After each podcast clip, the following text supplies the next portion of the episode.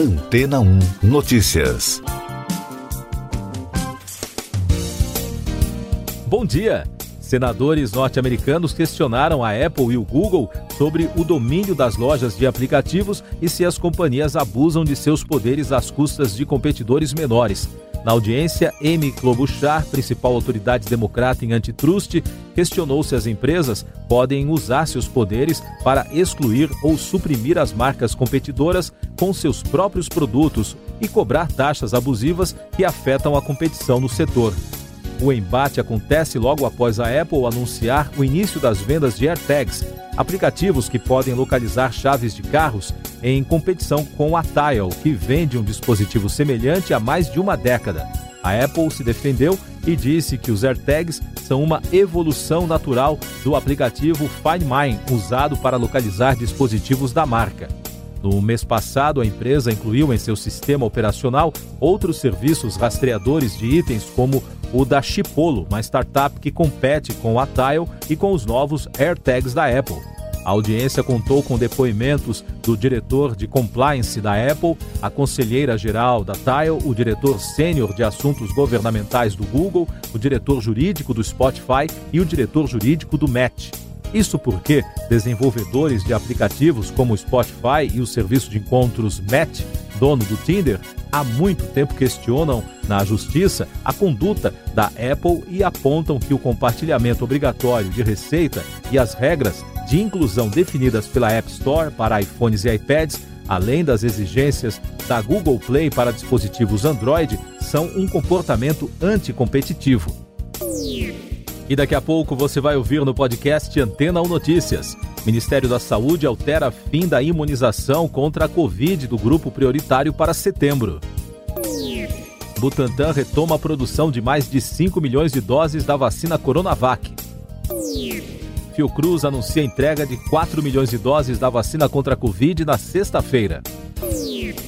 O ministro da Saúde, Marcelo Queiroga, disse na quarta-feira que espera concluir a vacinação contra a Covid-19 dos grupos prioritários em setembro. Em entrevista coletiva, o ministro afirmou ainda que a Espanha vai doar 80 mil itens do kit intubação para o Brasil. A previsão de chegada dos remédios é na próxima semana. O Instituto Butantan retomou nesta semana a produção e iniciou o envase de mais de 5 milhões de doses da vacina contra a Covid Coronavac. O processo estava parado após cerca de 20 dias de atraso da entrega da matéria-prima vinda da China, que chegaram ao Brasil na segunda-feira. A Fiocruz anunciou que vai entregar um lote de 4 milhões e 700 mil doses da vacina Oxford AstraZeneca na sexta-feira.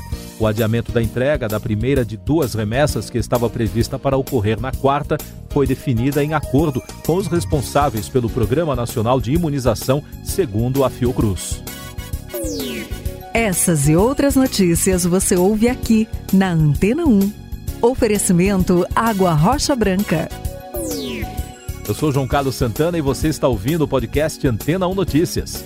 O país registrou 3.157 mortes por Covid-19 na quarta-feira e totalizou mais de 381 mil óbitos. Com isso, a média móvel de mortes no país nos últimos sete dias foi a 2.787. O número de casos chegou a 71.231 diagnósticos. Com esse resultado, o país contabiliza agora mais de 14 milhões e 100 mil brasileiros que já tiveram ou têm o novo coronavírus. E o balanço da vacinação contra a doença aponta que até quarta-feira, 27 milhões 523.231 pessoas já receberam a primeira dose da vacina contra a Covid. O número representa 13% da população brasileira. A segunda dose já foi aplicada em 10 milhões 947.310 pessoas, 5,17% da população do país em todos os estados e no Distrito Federal. Mais destaques nacionais. O prefeito de São Paulo, Bruno Covas, apresentou uma piora no quadro de saúde. Ele foi diagnosticado com líquido nos pulmões e no abdômen. Covas enfrenta um câncer entre o estômago e o esôfago, com metástase em outras partes do corpo. Ele recebeu suplementação nutricional para a nova fase do tratamento. E o prefeito de Curitiba, Rafael Greca, não apresentou piora no quadro clínico na quarta-feira, depois de sofrer um acidente vascular cerebral isquêmico na tarde de terça. Segundo o hospital, o prefeito está em observação na unidade de terapia intensiva. O presidente Jair Bolsonaro sancionou a alteração na Lei de Diretrizes Orçamentárias 2021, que, segundo o governo, deverá viabilizar as medidas de enfrentamento à Covid-19 e as consequências econômicas, com foco na manutenção do emprego e auxílio às pequenas empresas. Destaques internacionais no podcast Antena 1 Notícias. O presidente da Rússia, Vladimir Putin, advertiu ao Ocidente que não ultrapasse a linha vermelha com o país e prometeu uma resposta dura a essas provocações em um evento anual, se referindo ao caso Navalny e também às tensões militares nas fronteiras com a Ucrânia. Milhares de pessoas protestavam enquanto isso para exigir a libertação do político opositor Alexei Navalny. O exército israelense bombardeou posições na Síria após um míssil que caiu no deserto de Negev, na região sul israelense, perto de uma instalação nuclear secreta.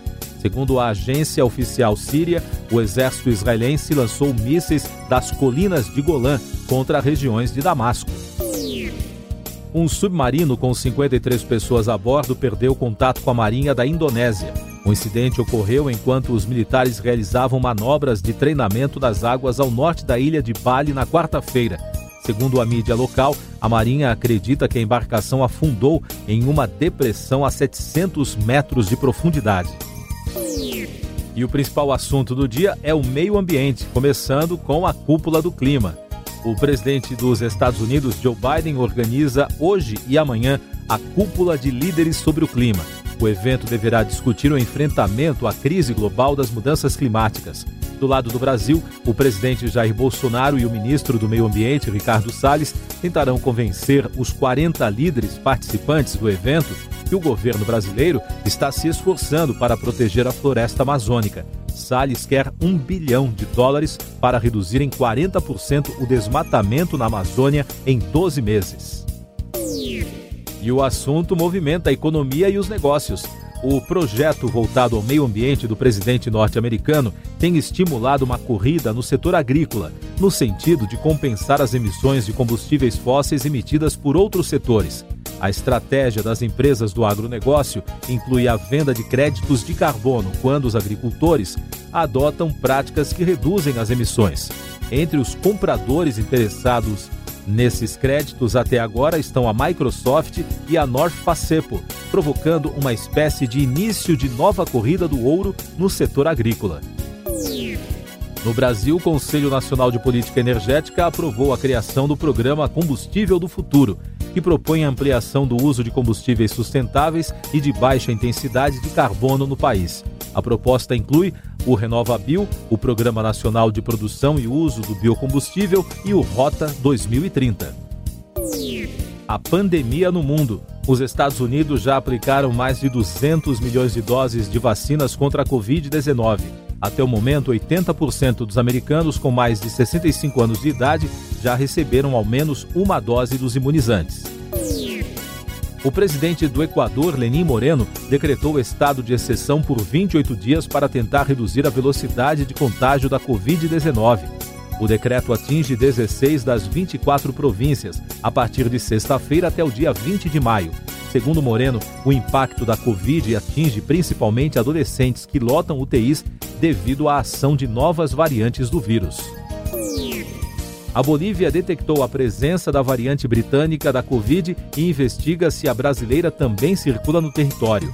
Segundo o vice-ministro da Saúde, Álvaro Terrazas, a identificação da mutação britânica ocorreu depois do envio de amostras de vários pacientes para um laboratório do Brasil. Polêmica no mercado editorial. A editora Simon Schuster decidiu publicar as memórias do ex-vice-presidente dos Estados Unidos, Mike Pence, apesar das pressões contrárias dentro da empresa. O contrato inclui dois livros, com o primeiro volume já agendado para publicação em 2023.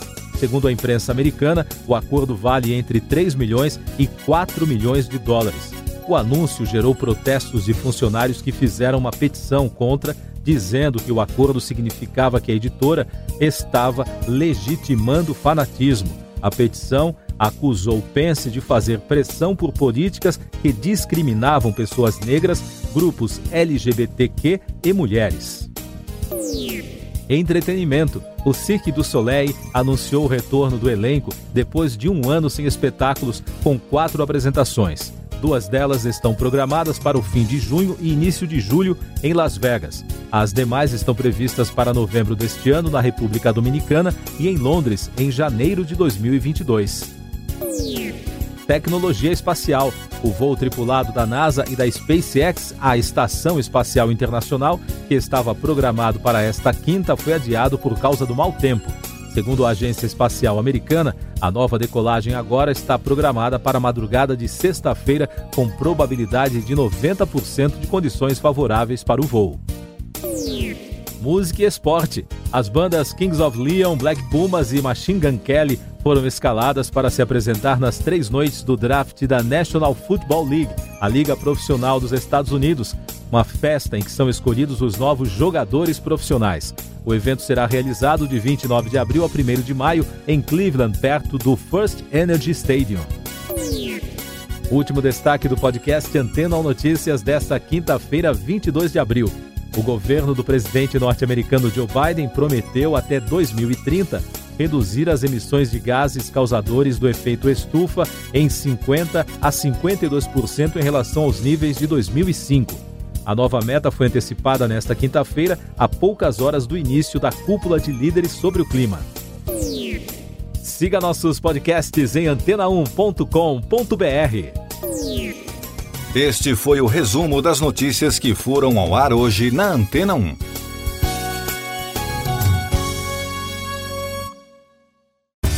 Depois de tanto conteúdo legal, que tal se hidratar com água rocha branca?